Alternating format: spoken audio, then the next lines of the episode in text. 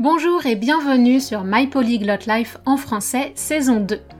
Chaque mois, je reçois un ou deux invités pour une interview sur l'apprentissage du français et ou sur la vie d'expatrié.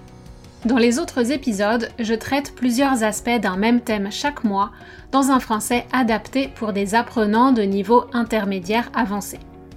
J'aborde par exemple des sujets liés à l'apprentissage, à notre connaissance de nous-mêmes et à des grands sujets de société actuels.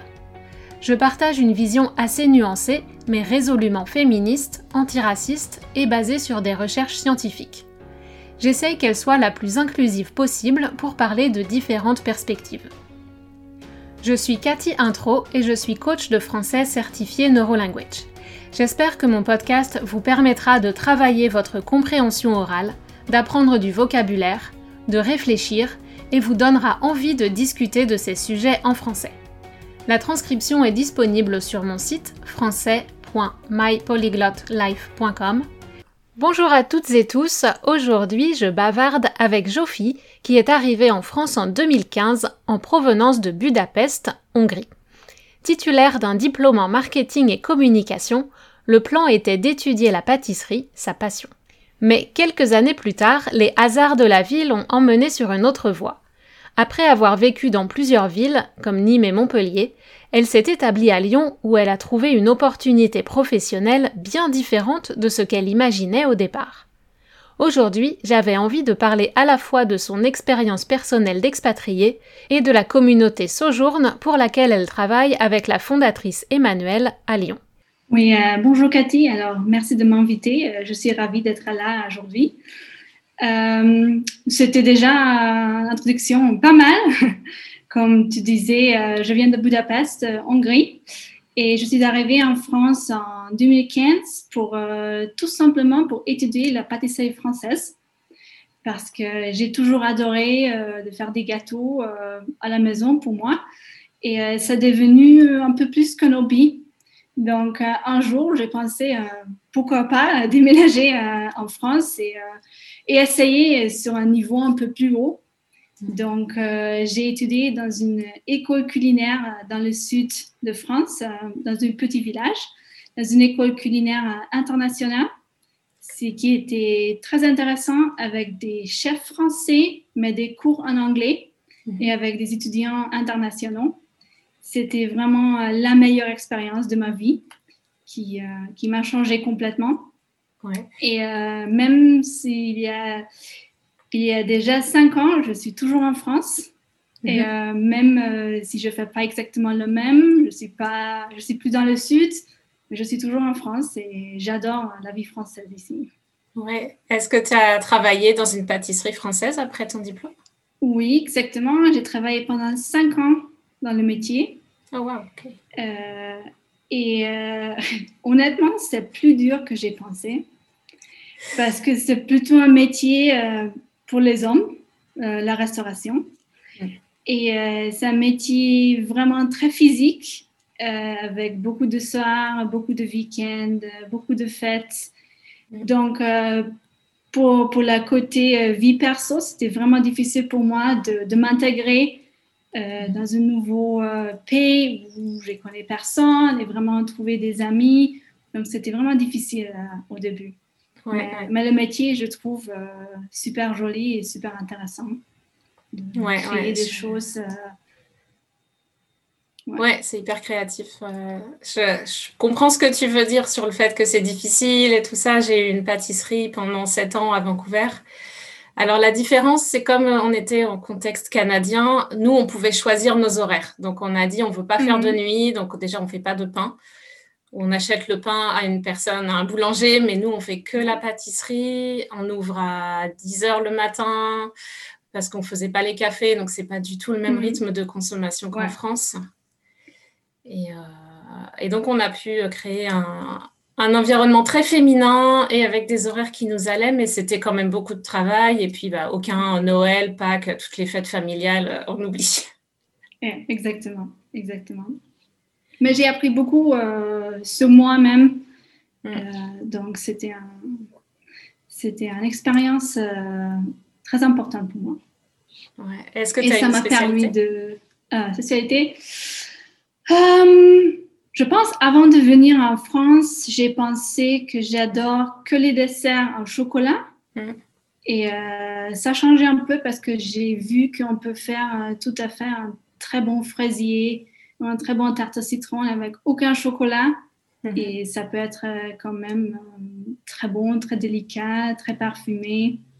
Donc euh, maintenant, j'ai plus un pâtissier préféré. J'aime tout. C'est un problème aussi.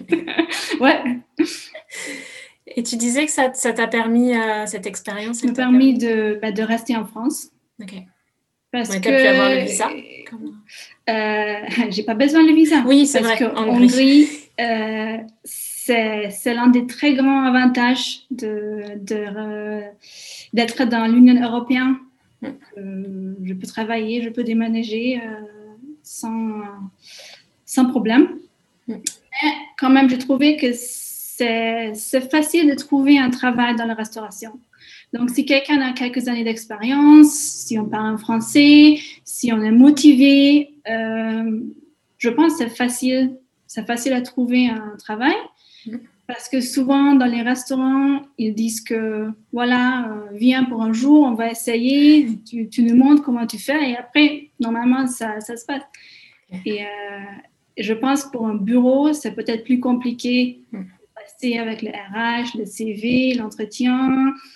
Euh, donc, donc peut-être c'était plus facile pour moi pour, pour rester en France. Et j'ai toujours, j'ai toujours trouvé un travail Hmm. soit dans un restaurant, soit dans une boutique pâtisserie ou chocolatier.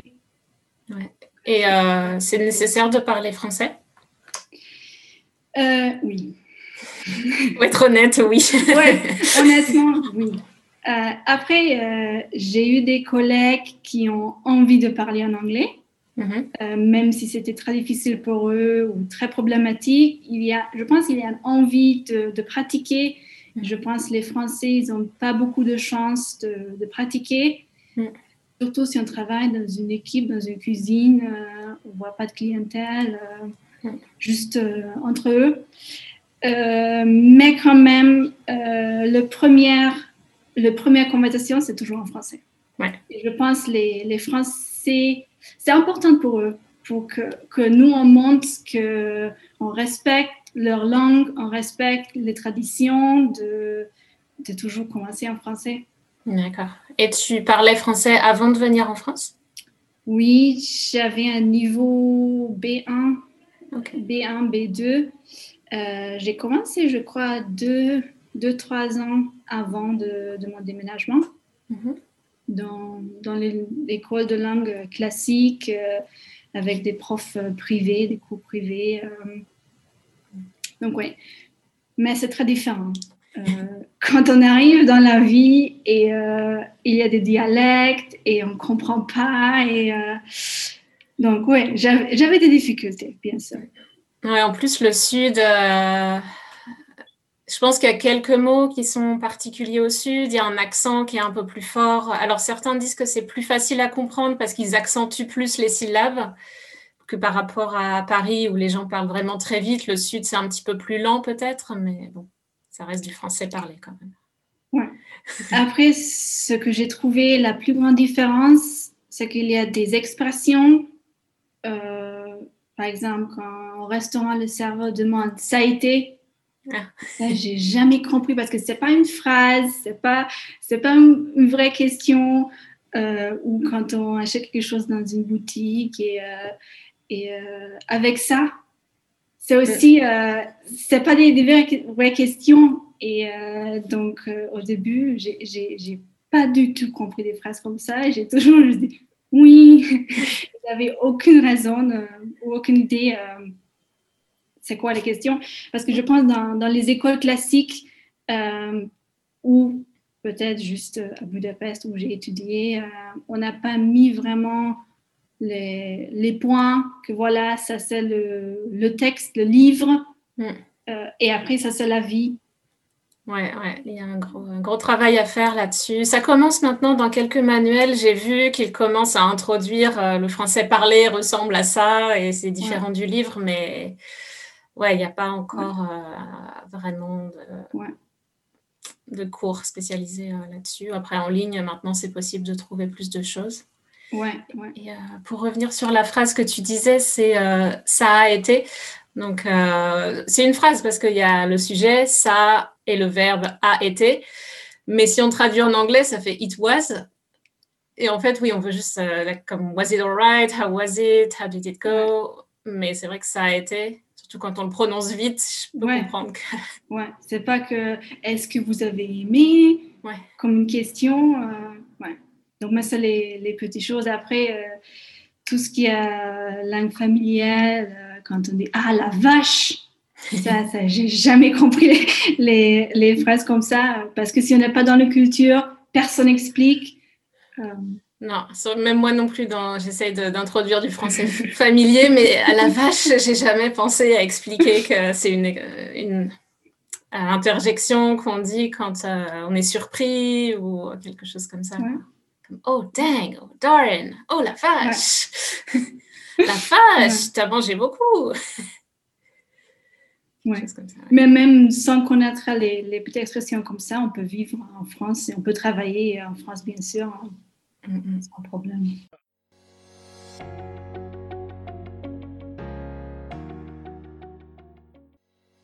Est-ce que tu as donc tu disais ça fait euh, tu as travaillé cinq ans dans la pâtisserie et après tu as décidé de changer de domaine ou de revenir Oui, j'ai commencé j'ai commencé à réfléchir euh, parce que ça m'a posé des problèmes de toujours travailler le week-end, le soir. Euh, et j'ai réalisé quand, quand j'ai envie plus de sortir le soir qu'aller travailler, là, le problème commence vraiment.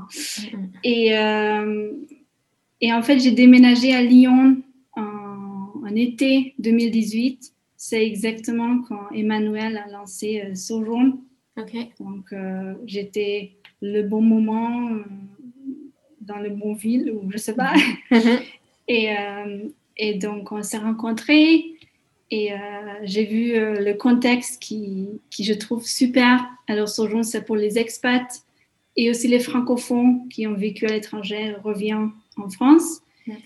Juste pour donner une communauté, pour se sentir un peu moins isolé, parce qu'on vit les mêmes choses, les mêmes difficultés, même si on est très différents. Et, euh, et après, elle a cherché quelqu'un pour, euh, pour aider avec la communication. Et je me suis dit, euh, voilà, c'est exactement, c'est exactement quand, quand j'ai voulu changer. Et, euh, et voilà, elle m'a pris et j'ai eu la chance. Et donc, on travaille ensemble depuis maintenant un peu plus qu'un an. Mhm. C'est super important ça quand on a une, une, idée, une petite entreprise, qu'on veut la développer, d'avoir une personne qui est complètement impliquée dans la vision, dans l'entreprise et qui veut euh, aider à développer. Donc, euh, vous vous êtes bien, bien trouvé. Oui, exactement. C'était, la plupart, c'était la chance, je crois. Mais il faut avoir un peu de chance dans la vie. Il faut avoir un peu de chance, ouais. Et ça, j'aime bien le, concept de votre communauté, euh, de, donc, de rassembler les expatriés, mais aussi d'inclure les francophones, les Français qui reviennent d'expatriation. Parce que quand on revient d'expatriation dans son pays natal, on est différent et on s'intègre pas non plus complètement à la culture qu'on a laissée. On a toujours cette part d'expatrié en nous. Donc c'est un bon moyen de mélanger les, euh, les, cultures, mélanger les langues aussi, parce que du coup, les Français francophones peuvent peut-être parler en français aux expats et continuer à pratiquer l'anglais. Exactement.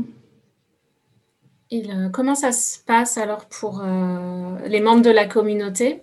Comment vous animez cette communauté d'expats et d'ex-expats Alors, on a des événements. Ça a commencé avec, avec des événements, des apéros pour, pour se rencontrer autour d'un verre dans une bar. Très français. L'apéro, c'est la base de tout. Oui, exactement. Un peu de fromage, un peu de charcuterie, un peu de vin. Et euh, on a changé chaque mois le lieu. C'est aussi euh, euh, aider aux gens de découvrir les différents bars. Parfois, c'était un bar à vin, parfois, c'était un café privatisé que pour nous, parfois, c'était un terrasse d'un restaurant. Donc, on a vraiment essayé de, de changer toujours, de donner des, des lieux différents. et après, euh, on a vu que les gens, ils ont besoin plus. Ils ont besoin plus d'aide, plus d'accompagnement, plus de ressources. Et euh, donc, le sojourn a grandi un peu organiquement avec, avec les besoins des gens. Donc, je pense que c'était très bon de, de, faire comme ça. C'est pas forcer un concept sur les gens, c'était plutôt l'envers. Donc euh, maintenant, on propose euh, plusieurs services, plusieurs accompagnements, parce qu'on a vu qu'il y a un vrai besoin. Quand on est expat, on arrive, on ne parle pas forcément en français et euh, on ne connaît pas le système, la CAF, la carte vitale, l'assurance maladie. Louer un appartement. oui, et, euh, et, moi, quand je suis arrivée, j'ai fait tout ça toute seule. Mm. Et euh, c'était difficile. j'ai toujours trouvé quelqu'un qui, qui m'a expliqué un petit peu, mais il n'y avait pas une structure. Ça n'existe pas que quand on arrive, on a une liste. Voilà, il faut faire ça, ça, ça, ça, ça. Uh-huh. Donc voilà, et maintenant, euh, c'est ce qu'on essaie de faire avec Sojourn, de guider les expats. Mm les gens vont être jaloux maintenant euh, que ça existe qu'à Lyon. Est-ce qu'il y a des projets d'étendre euh, dans notre ville euh, Oui, on essaie de, voir cette situation sanitaire comme une opportunité et mhm. dire que maintenant nos événements sont uniquement en ligne. Mhm. Donc c'est possible de, de, nous rejoindre vraiment partout en France. Donc on continue bien avec les apéros chaque mois. C'est gratuit, c'est en ligne. Donc il ne faut pas être à, Lyon ça, c'est possible vraiment partout. Et les, euh, les, apéros sont majoritairement en anglais, je crois, dans la langue de communication. Ils sont en anglais, euh, mais on a aussi commencé de faire un apéro français euh, une fois chaque deux mois, quand on dit que ben, c'est uniquement en français. Parce que, bien sûr, les expats qui peut-être travaillent pour une entreprise internationale, qui parlent en anglais toute la journée, mhm. ils ont ils n'ont pas de, pas de possibilité vraiment de, de pratiquer. Et donc, euh, on a commencé ça en janvier cette année. Oh, ok. Sympa.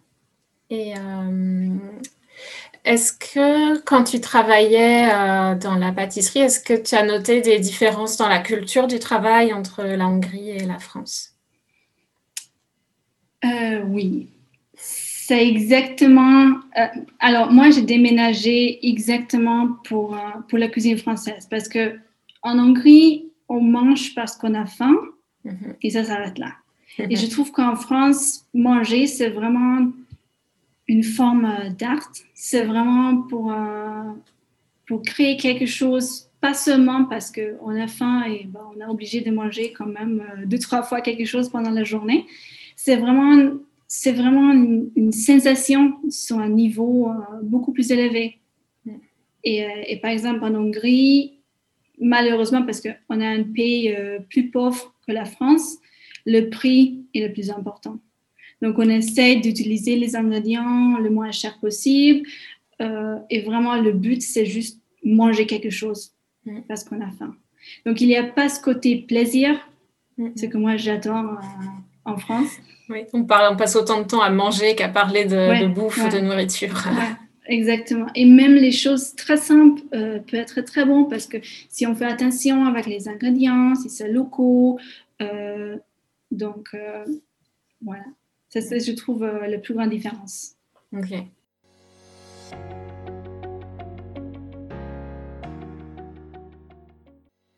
Est-ce que euh, tu peux nous dire euh, où on peut trouver euh, Sojourn, nous rappeler l'adresse du site internet peut-être? Oui, c'est sojourn.fr, tout simplement, sauf que le nom Sojourn, c'est écrit avec double O, parce que le, le mot avec juste un, un, O simple, ça existe, c'est un mot, c'est un ancien mot français qui, qui, je pense, c'est l'ancienne forme de séjour ces journées, donc vraiment de passer, ah, je vais perdre, de, de vraiment passer ben, un séjour quelque part. Et donc, c'est vraiment le concept de séjour, de, de passer du temps, même si c'est pas juste un séjour. Mm. Euh, mais Emmanuel a juste changé que c'est pas le mot exactement, c'est un, branding. Ok. Et, euh, donc, de toute façon, il y aura le lien dans la, dans la description. Et euh, maintenant, tu travailles plutôt en français ou en anglais pour, pour ce jour? Les deux, parce qu'avec Emmanuel, on parle en français. Uh-huh. Et, mais j'écris tous les, toutes les communications, tous les emails, Facebook, Instagram en anglais. D'accord. Et même, on a des, quand on a des meetings avec des experts, par exemple, qui cherchent un, appartement, on fait le meeting en anglais. Et quand c'est termine, on fait un résumé en français avec Emmanuel. OK. Donc, euh, c'est vraiment, vraiment les deux qui est parfois très fatigant. Parce que on parle de même sujet, de même topic, de même projet, ben, deux langues pendant la journée plusieurs fois. Ouais. Et tu dois à chaque fois. Euh, oui, et quand j'appelle ma famille le soir et je dois parler, c'est la catastrophe après. Et après, tu vas te coucher. Euh. Est-ce que tu as des problèmes Encore une question, pardon, qui me vient? Est-ce que justement tu parles trois langues? Est-ce que euh, tu as des aussi un peu d'allemand. Et un peu d'allemand, quatre langues.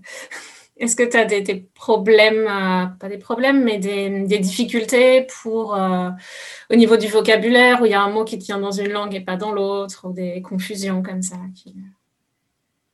euh, Non, mais j'ai beaucoup de problèmes avec le, si c'est le mot masculin ou féminin. Ok. Parce que ça n'existe pas en anglais, ça, ça n'existe pas en anglais. Ça existe en allemand, mais pas le même. Et là, surtout, on a trois. Et donc, euh, je ne sais jamais si c'est là ou le. Ou... Donc, si j'écris un mail, il faut que je bien vérifie tous les mots euh, sur Google Translate ou dans un, dictionnaire pour être sûr euh, d'écrire correctement. C'est pour ça que je suis contente que je fais la, communication en anglais. Donc, quand j'écris sur Facebook ou Instagram, il n'y a pas il n'y a pas un problème. Oui, oui, oui. Ouais, il y a quelques... Mon conseil pour ça, c'est d'avoir quelques outils comme euh, Grammarly en anglais ou Antidote en français et un Bon Patron, je crois, qui sont des outils qui permettent de vérifier l'orthographe. Parce que c'est vrai qu'on peut parler bien français et pas bien l'écrire, et les Français aussi. Hein, ces outils sont développés pour les francophones, pour écrire en français. Donc, il y a quelques challenges en plus sur le masculin-féminin euh, quand on est étranger. Et euh, bien sûr, je fais, je fais des erreurs, je fais des petites fautes quand je parle. Je vais garder mon accent, je pense. Euh, mais on peut vivre comme ça. Donc, Est-ce que l'accent, tu trouves que c'est un. Ça permet de déclencher des conversations? Comme les gens te demandent d'où tu viens ou, euh, souvent, ils pensent que je suis anglaise. Ah, parce que peut-être parfois je développe un accent en anglais quand je parle en français parce que je parle beaucoup plus en anglais qu'en hongrois. Je parle euh, même pas une fois par mois en hongrois. Donc, euh, j'oublie un petit peu ma langue, on peut dire comme ça. donc, c'est toujours dans la rue quelque chose. Ah, vous avez un petit accent, vous êtes anglaise? J'ai dit, non, oh, mais c'est vrai, euh, je suis hongroise. Ah, et là, les gens, ils n'ont aucune idée. C'est ça, j'ai demandé, ils savent où c'est la Hongrie Non. Oui, on a un problème avec l'Europe de l'Est en France. Euh, ouais. Et après, j'ai dit, voilà, l'Est, l'Italie, Autriche, jusqu'à là, ça va. Et après, bon, un peu plus. Ah, ok. J'ai rencontré une amie de Slovénie l'année dernière et alors, la Slovénie, personne ne sait où c'est tout le monde voit ça beaucoup plus à l'est, en fait. C'est juste à côté de l'Italie, mais euh, dans l'Europe de l'Est. Et donc, on n'est pas capable d'identifier l'accent non plus, l'accent Non, mais ça pose pas un problème pour moi. Si j'étais française, je ne sais pas ce que. Ah, Hongrie? Ouais. Et on est petit, on n'est pas vraiment important, donc. Euh, mm on a les restes de cours d'histoire quand on voyait le, royaume d'Autriche-Hongrie, euh, Sicile, les, les, empereurs, et tout ça. Mais ça fait longtemps. Oui. Super, ben, merci beaucoup encore d'avoir accepté cette, euh, cette interview. Et euh, est-ce que tu veux ajouter quelque chose avant qu'on se quitte?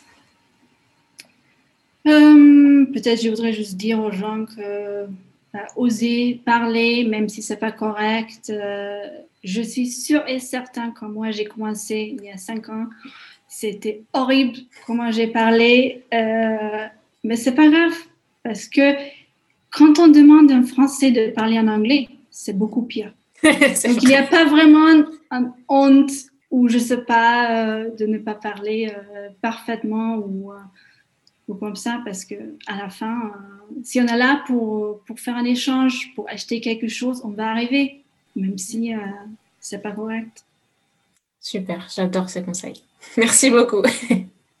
Avec plaisir. Merci. Dans cette interview, on a touché à deux sujets très importants quand on est expat, c'est la communauté et la langue. La langue est un outil de socialisation, bien sûr, mais si on ne la maîtrise pas, c'est une barrière. Et même si on a un niveau conversationnel, on est souvent tenté de rester dans la bulle des expatriés, avec une communauté où on se serre les coudes, où on s'aide et avec laquelle on partage les mêmes défis. Je vous parlerai précisément de ces deux sujets dans ma présentation à la conférence en ligne Language and Mental Wellbeing qui aura lieu du 18 au 21 mars avec une trentaine de professionnels des langues, de l'expatriation et de la santé mentale. Le lien est dans la description de l'épisode. Voilà, si vous aimez ce podcast, n'oubliez pas de vous abonner et d'en parler autour de vous et je vous dis à très bientôt sur My Polyglot Life en français.